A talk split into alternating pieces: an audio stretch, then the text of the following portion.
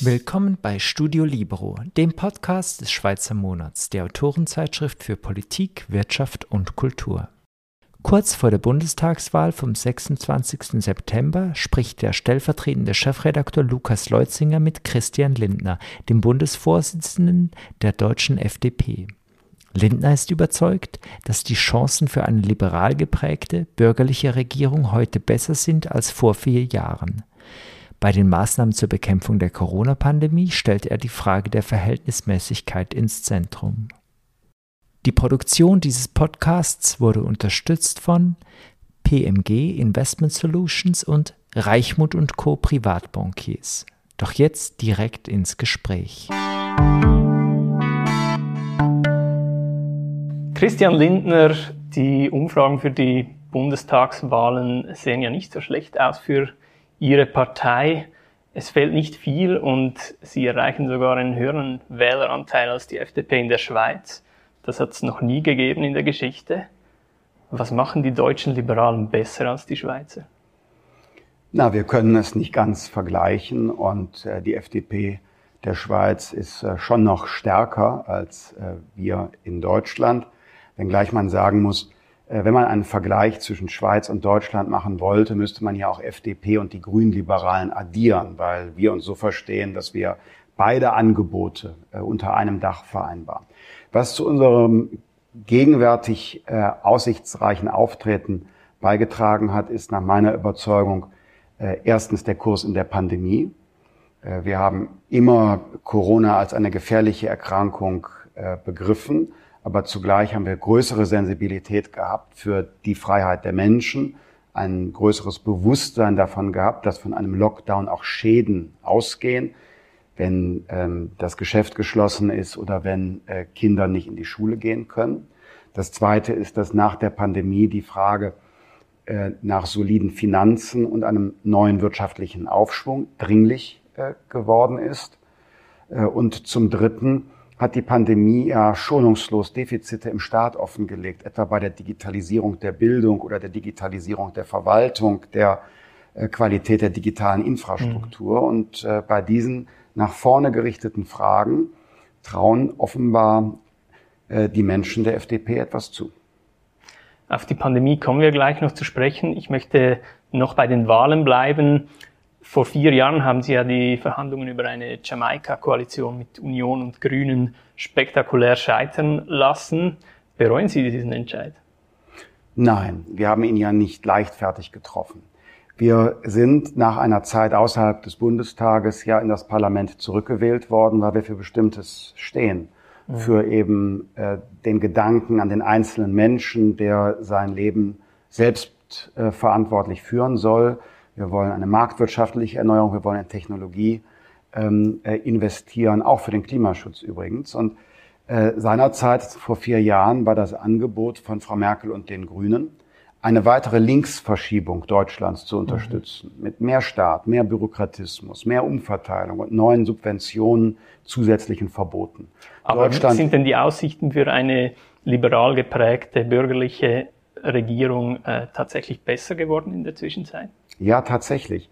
Frau Merkel und die Grünen waren bereits handelseinig. Äh, während der vier Jahre zwischen 2013 und 2017 haben Union und Grüne jeden Tag auf dem Flur beraten, wie kommt man 2017 zusammen. Nun ist die Lage eine andere. Bei der Union äh, gibt es einen Kanzlerkandidaten, der im größten Bundesland Nordrhein-Westfalen ja erfolgreich mit der FDP eine Regierung führt. Ich selbst durfte die Koalition mit Herrn Laschet verhandeln. Das heißt, die Ausgangsbasis für eine Zusammenarbeit zwischen Union und FDP ist ein erfolgreiches Modell im größten Bundesland. Mhm. Da sind die Aussichten gleich ganz andere.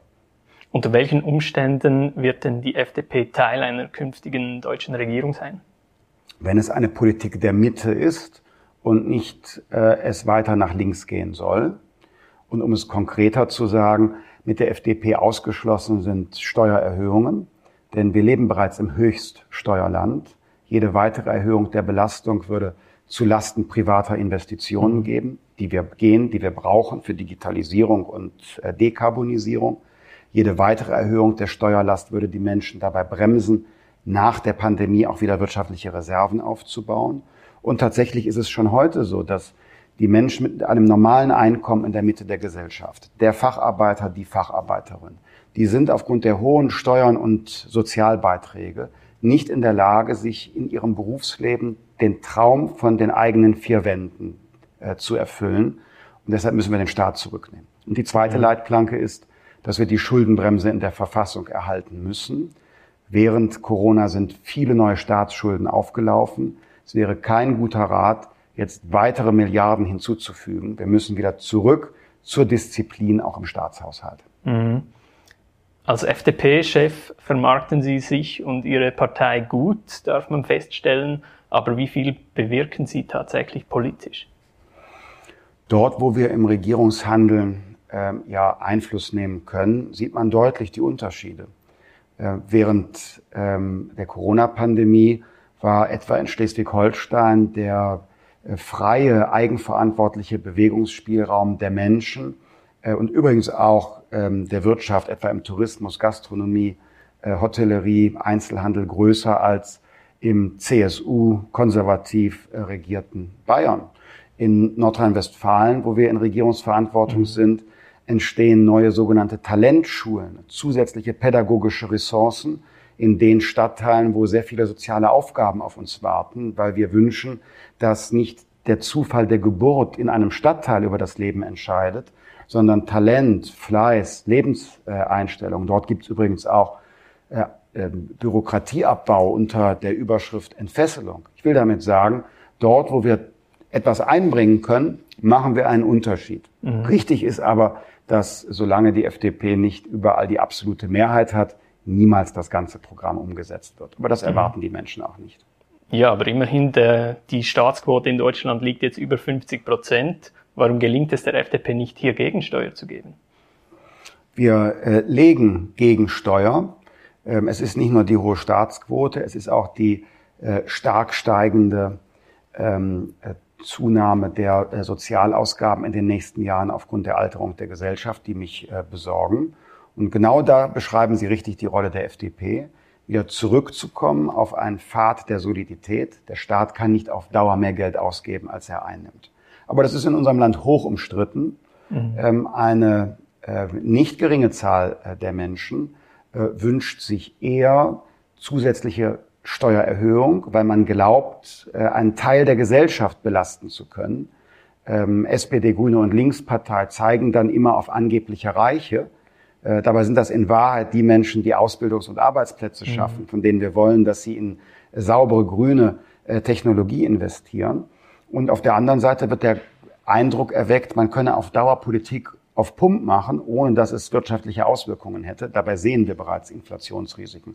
Darum wird gestritten, dass es aber viele gibt, die unsere äh, marktwirtschaftliche Haltung, ähm, unsere wirtschaftliche Vernunft teilen. Dass es da viele gibt, sieht man nun allerdings auch an den Erfolgen der letzten Jahre. Mhm. In der Corona-Pandemie hat ja der Staat äh, seine Rolle weiter ausgedehnt. Die Freiheiten wurden äh, teilweise massiv eingeschränkt. Ist das auch eine Chance für die Liberalen jetzt? Es macht zumindest eine Gefahr deutlich und beschreibt einen Unterschied. Ich äh, erwarte nicht, dass die Freiheitseinschränkungen durch die Pandemie auf Dauer fortgesetzt werden dass wir in einen Ausnahmezustand kommen, dass die harten Kritiker Recht behalten können, dass äh, auf Dauer das Verhältnis zwischen Parlament und Regierung ausgehebelt sei. Das erwarte ich nicht. Warum nicht? Weil wir ein demokratischer Rechtsstaat sind und weil die Parteien des demokratischen Zentrums in Deutschland weit weg sind äh, von Vorstellungen, die ähm, die Demokratie und die Bürgerrechte dauerhaft aushöhlen wollten. Aber es kann trotzdem eine Art mentalitätspolitischen Shift geben, mhm.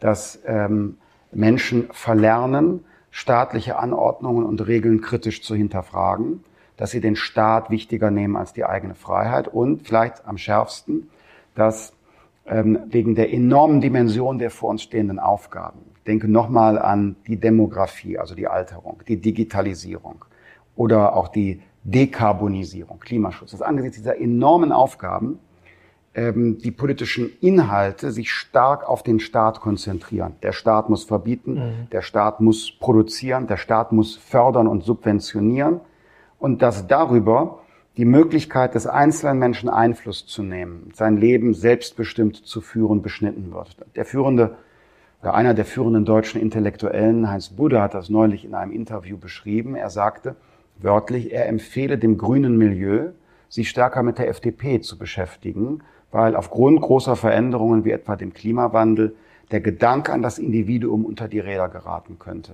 Und ich glaube, Buddha hat damit recht. Mhm. Und was mich auch äh, beschäftigt, ist diese Mentalität, auch äh, dieses Streben nach absoluter Sicherheit, nach Null Risiko. Ist das nicht auch eine Illusion, beziehungsweise führt sogar direkt in äh, ein totalitaristisches System? Ja, das Streben nach absoluter Freiheit bedeutet minimal, absoluter Sicherheit, Entschuldigung, das Streben nach absoluter Sicherheit bedeutet minimale Freiheit. Und deshalb geht es immer um die, die Frage der Verhältnismäßigkeit. Mhm. Es geht um kalkulierbare Risiken. Und zwar in jeder Hinsicht. Es gibt Schicksalsschläge, gegen die Sie und ich wir uns nicht individuell schützen können. Da brauchen wir die Solidargemeinschaft. Aber wer, wer ähm, jedes Risiko ausschließt, der äh, dementiert ja auch jede Chance. Also die, die äh, Gründung eines neuen Start-ups oder die Erforschung ähm, eines neuen Wirkstoffs, von dem man noch nicht weiß, ob er als Impfstoff funktioniert, das sind jeweils Risiken. Aber wenn nicht Menschen bereit sind, diese Risiken auf sich zu nehmen, dann bleibt uns ähm, äh, Fortschritt äh, verwehrt. Das heißt, wir müssen eine Gesellschaft sein, die grundlegende Sicherheit garantiert, wir brauchen eine Gesellschaft, die den einzelnen Menschen stark macht durch Bildungschancen. Gerade eben erwähnte ich das Beispiel der Talentchance, der Talentschule. Aber darüber hinaus brauchen wir den Wunsch nach Freiheit und Eigenverantwortung, die Freude am Erfinden statt am Verbieten und vielleicht, so pathetisch gesagt, wieder die Liebe zur Freiheit und die Großzügigkeit auch dem anderen Freiheit zuzugestehen. Mhm. Und doch hat man den Eindruck, dass die Kritik der FDP an der äh, Corona-Politik der Regierung ähm, eher zurückhaltend ist, wäre es jetzt nicht an der Zeit für Liberale aufzustehen äh, und einzustehen für die Freiheit? Wir stehen ein für die Freiheit. Da, wo die Maßnahmen nicht verhältnismäßig sind, da gehen wir sogar äh, Ausgangssperren äh, bei relativ äh, überschaubarem Pandemiegeschehen oder beherrschbarem Pandemiegeschehen da sind wir sogar zu unserem Verfassungsgericht gegangen bei der sogenannten Bundesnotbremse. Und äh, auch jetzt kritisieren wir Freiheitseinschränkungen für Geimpfte und Genesene, von denen keine Gefahr mehr ausgeht, äh, sowie die Ankündigung äh, etwa ähm, aus äh, der CSU, dass im Herbst ungeimpften der komplette Zugang zum öffentlichen Leben äh, versagt werden könnte. Das ist äh, nicht mit unseren Bürgerrechten vereinbar. Denn wenn zum Beispiel in einer Gaststätte die Mehrheit der Gäste geimpft ist, wenn dann ein junger Mensch, der noch nicht geimpft ist oder dauerhaft nicht geimpft werden kann, hinzutritt, vielleicht gar mit negativem Test, dann gefährdet er höchstens sich selbst. Aber er ist keine Gefahr mehr für die mhm. Gesellschaft oder äh, eine Gefahr für eine drohende Überlastung des Gesundheitswesens. Und solche Dinge sprechen wir an. Aber ähm, aus äh, der Perspektive der staatspolitischen Verantwortung. Wir sind eine Partei, die in Regierung wirken will. Und deshalb verhalten wir uns auch so, dass wir nicht nur die Protestgefühle im Moment bedienen, sondern dass wir eine dauerhaft auch in Regierungsverantwortung vertretbare Position beziehen. Das unterscheidet uns von anderen Oppositionsparteien.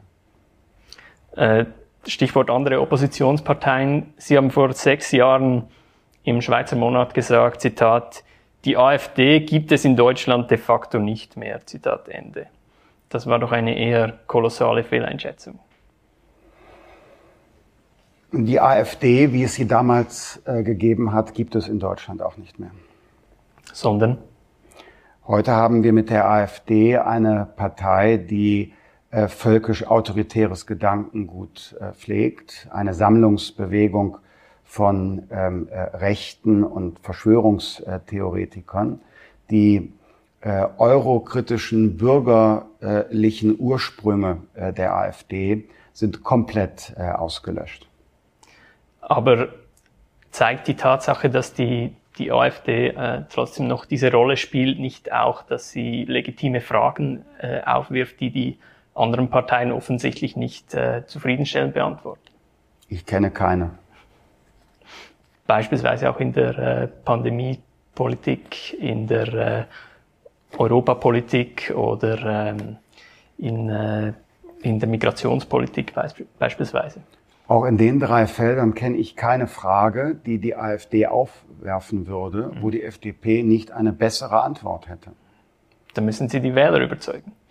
Die Wähler der AfD ähm, sind oft genug ja Menschen, die das autoritäre Weltbild der AfD teilen, die nicht den Gedanken an das Individuum haben wie wir, sondern äh, die Deutschland begreifen als ähm, eine völkische Gemeinschaft mit einem einheitlichen Willen.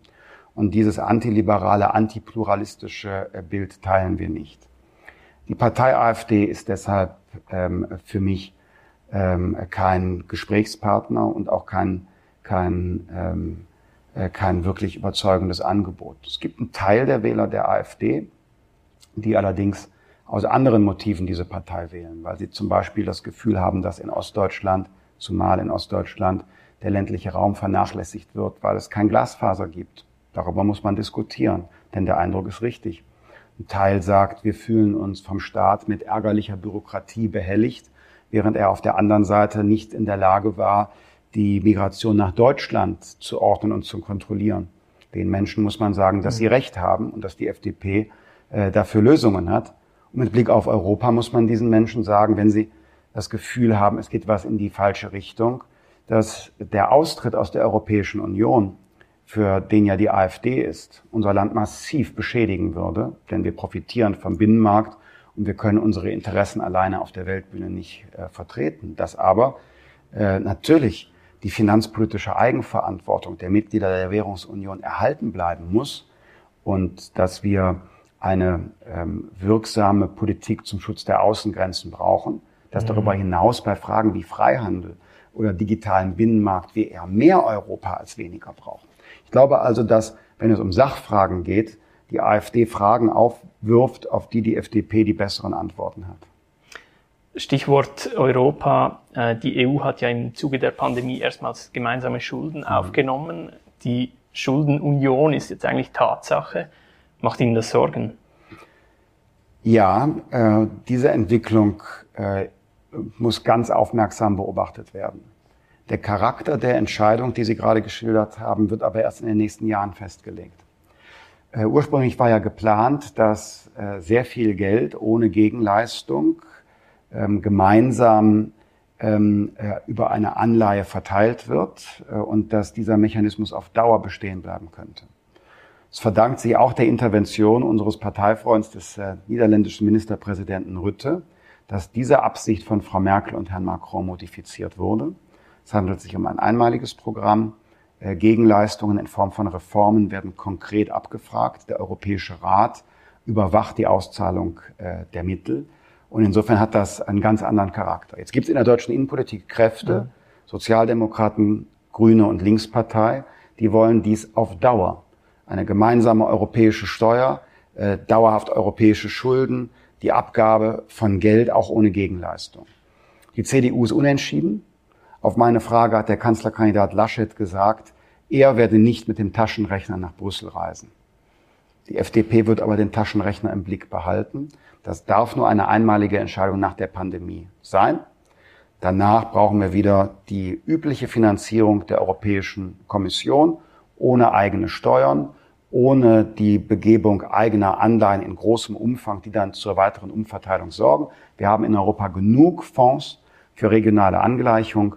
Das war ein einmaliger pandemiebedingter Sonderfall, der modifiziert wurde eben durch ähm, die vernünftigen oder Fugel vor, wie man sagte. Mhm. Und da werden wir darauf achten, dass genau das weiter der Charakter bleibt. Aber was sagt es über die EU aus, dass sie sich offenbar nur noch einig ist, wenn es darum geht, Geld auszugeben? Ich glaube, dieses Bild der EU ist äh, verkürzt wenngleich es großen Handlungsbedarf gibt. Ähm, wir brauchen die Europäische Union, weil der Binnenmarkt der beste und größte Wachstumsmotor ist. Der muss eher vertieft werden. ähm, Freihandelsabkommen schließen wir am besten als Europäerinnen und Europäer gemeinsam, weil dann haben wir etwas in die Waagschale zu werfen, wenn wir mit äh, Südamerika, den äh, Amerikanern, wenn wir vielleicht mit ASEAN-Staaten oder mit äh, der Volksrepublik China oder Indien sprechen. Da sehe ich noch große Aufgaben für die Europäische Union im Freihandel, für äh, Fairness ähm, und für Gleichberechtigung, ähm, für Gegenseitigkeit äh, zu, zu wirken.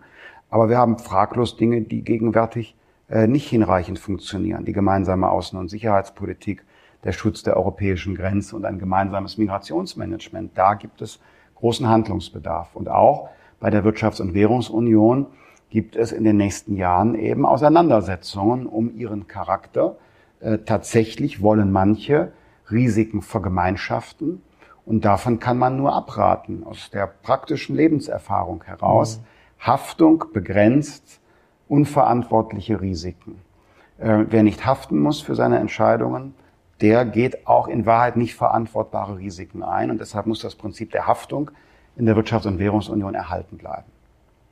Die Schweiz hat ja ihre eigenen Probleme mit der Europäischen Union. Der Bundesrat hat äh, jüngst die Verhandlungen über ein Rahmenabkommen abgebrochen. Wie sehen Sie die Zukunft der Beziehungen zwischen der Schweiz und der EU? Die Schweiz äh, braucht äh, gute Verbindungen in die Europäische Union. Und äh, die Europäische Union äh, kann sich doch glücklich schätzen, äh, wenn sie einen Partner äh, hätte wie die Schweiz. Deshalb sollte von Brüssel nicht nachgetreten werden nach der Entscheidung der Schweiz über das Rahmenabkommen. Auf der anderen Seite muss die Schweiz sich auch prüfen, was sie will, wo sie bereit ist, auch auf die Europäische Union zuzugehen. Es hat sich nach dem Brexit eine gewisse Verkantung ergeben dass ähm, seitens Brüssel Zugeständnisse weniger gern gegeben werden. Und ob es hier besonders diplomatisch war, von der Schweiz nicht ein europäisches Flugzeugmuster für äh, die Luftwaffe zu beschaffen, äh, sondern aus dem außereuropäischen Ausland, ähm, das äh, sollte in Bern genau überdacht werden. Mhm. Äh, wie die Botschaft war, die in Paris ankam. Äh, ich ähm, äh, setze mich jedenfalls für gute bilaterale Beziehungen ein dafür, dass die äh, rechtlichen Beziehungen ähm, auch aktualisiert äh, werden, damit nicht die beiden äh, Rechtssysteme irgendwann auseinanderfallen und dann vielleicht größte Errungenschaften wie der doch weitgehend gemeinsame Markt und äh, wie die Möglichkeit des ungehinderten Grenzübertrittes vielleicht dereinst in Frage gestellt würden in einem nächsten Schritt. Ich glaube, das wäre äh, für Schweiz äh, wie für die Europäische Union zumal auch für Deutschland und Baden-Württemberg äh, die schlechteste Nachricht. Mhm. Welche Frage in den nächsten Jahren ist aus Ihrer Sicht die drängendste für Liberale? Die Frage der individuellen Freiheit. Ich hatte das eben mit dem Zitat von ähm, diesem deutschen Soziologen äh, vorweggenommen. Ähm, angesichts der entfesselten Kräfte auf den Kapitalmärkten und der Notenbankpolitik, auf die der einzelne Mensch keinen Einfluss hat. Angesichts der Auseinandersetzungen zwischen den unterschiedlichen Weltregionen, auf die der Einzelne keinen Einfluss hat. Angesichts der Transformation von Gesellschaft und Wirtschaft für den Klimaschutz, auf die der Einzelne keinen Einfluss haben könnte, wenn es nur der Staat mit Verboten macht und mit harten Entscheidungen über Technologien, äh, könnte die, die, das Individuum und seine Freiheit unter Druck geraten. Deshalb muss die Aufgabe für Liberale sein, in einer 360-Grad-Perspektive die Freiheit einer jeden Einzelnen und eines jeden Einzelnen zu verteidigen. Was heißt das konkret? Äh, gegen Shitstorm, Kultur und Cancel Culture gegen Überbürokratisierung des Lebens, gegen finanzielle Überforderung durch den Staat, gegen den Machtanspruch des Silicon Valley Plattformkapitalismus und anderer Unternehmen, die gar die Regeln des Marktes selbstherrlich diktieren könnten, weil sie so mächtig geworden sind, äh, gegen, gegen ähm, die ähm, ähm, äh, harte Orientierung auf der Herkunft, statt dass man über Bildungschancen Autorin und Autorin der eigenen Biografie werden kann. Das ist für mich die 360-Grad-Perspektive. Man kann als Liberaler nicht sagen, ich bin für freien Markt, also bin ich liberal, Der Orientierungspunkt ist nicht die Ordnung, in dem sich die einzelnen Menschen bewegen. Die Orientierung ist der einzelne Mensch, um danach die Entscheidungen über die Ordnungen zu treffen. In Afghanistan sind die Taliban wieder an die Macht gekommen. Die, äh, die Welt geht klar in eine weniger liberale, weniger demokratische Richtung. Ist die freiheitliche Weltordnung am Ende? Die freiheitliche Weltordnung ist herausgefordert, aber sie äh, ist nicht am Ende. Ähm, unabhängig jetzt von äh, Afghanistan denn dort ist die Frage zu stellen, ob äh, Nation Building von außen, wenn es von innen keinen starken Wunsch nach einer neuen Gesellschaft gibt, ähm, unabhängig von Afghanistan sehen wir ein, eine Volksrepublik China mit äh, einem geradezu imperialen Anspruch, Vereinigte Staaten, die sich ähm, gerade von Schauplätzen äh, zurückziehen, äh, Russland mit seinem Oligarchen, äh, Kapitalismus, dass äh, in jeder Weltregion, äh, in jedem Konflikt mit wenig Ressourcen, aber großer Entschlossenheit und ohne die Kontrolle einer Zivilgesellschaft intervenieren kann und mitspricht, da ist etwas, etwas passiert. Wie ist die Antwort darauf für Liberale? Ähm, erstens, die Europäische Union muss zusammenbleiben und wieder lernen, äh, sich auf Gemeinsamkeiten zu verständigen. Äh, zweitens, wir müssen das transatlantische Verhältnis äh, intakt halten. Und heute ist das insbesondere eine Aufgabe für die Europäer, auf die USA zuzugehen, nachdem die USA sich zurückgezogen haben. Ähm, zum Dritten ähm, gibt es doch viele äh, äh Staaten, ähm, like-minded des globalen Westens, wie Japan, äh, Australien, Korea, äh, Kanada, ähm, äh, und andere Gesellschaften, die im Prinzip unsere Werte teilen. Und äh, diese ähm, äh, Angehörigen des globalen Westens, die sollten wir stärker zusammenbringen. Vielleicht ähm, äh, unter der Überschrift, die, wenn ich es richtig sehe, Madeleine Albright einmal äh, geprägt hat, einer League of Democracies. Das ist ein großer Anspruch, dieser, dieser ähm, ähm, Koalition von Multilateralisten, Demokraten, Anhängern des Rechtsstaats zusammenzubringen. Aber sie äh, hätte gewiss ähm, eine prägende Wirkung auf die, auf die Welt. Und der letzte Punkt, die Europäische Union ähm, muss dringend äh, die von mir eben angesprochenen Weltregionen auch in Gespräche über Freihandelsabkommen einladen, damit wir die enorme ähm, äh, Orientierung auf den Binnenmarkt der Volksrepublik China relativieren hoffen wir das Beste. Christian Lindner, vielen Dank für das Gespräch. Ich danke Ihnen. Das war Studio Libero, ein Podcast des Schweizer Monats. Weitere Informationen finden Sie unter www.schweizermonat.ch.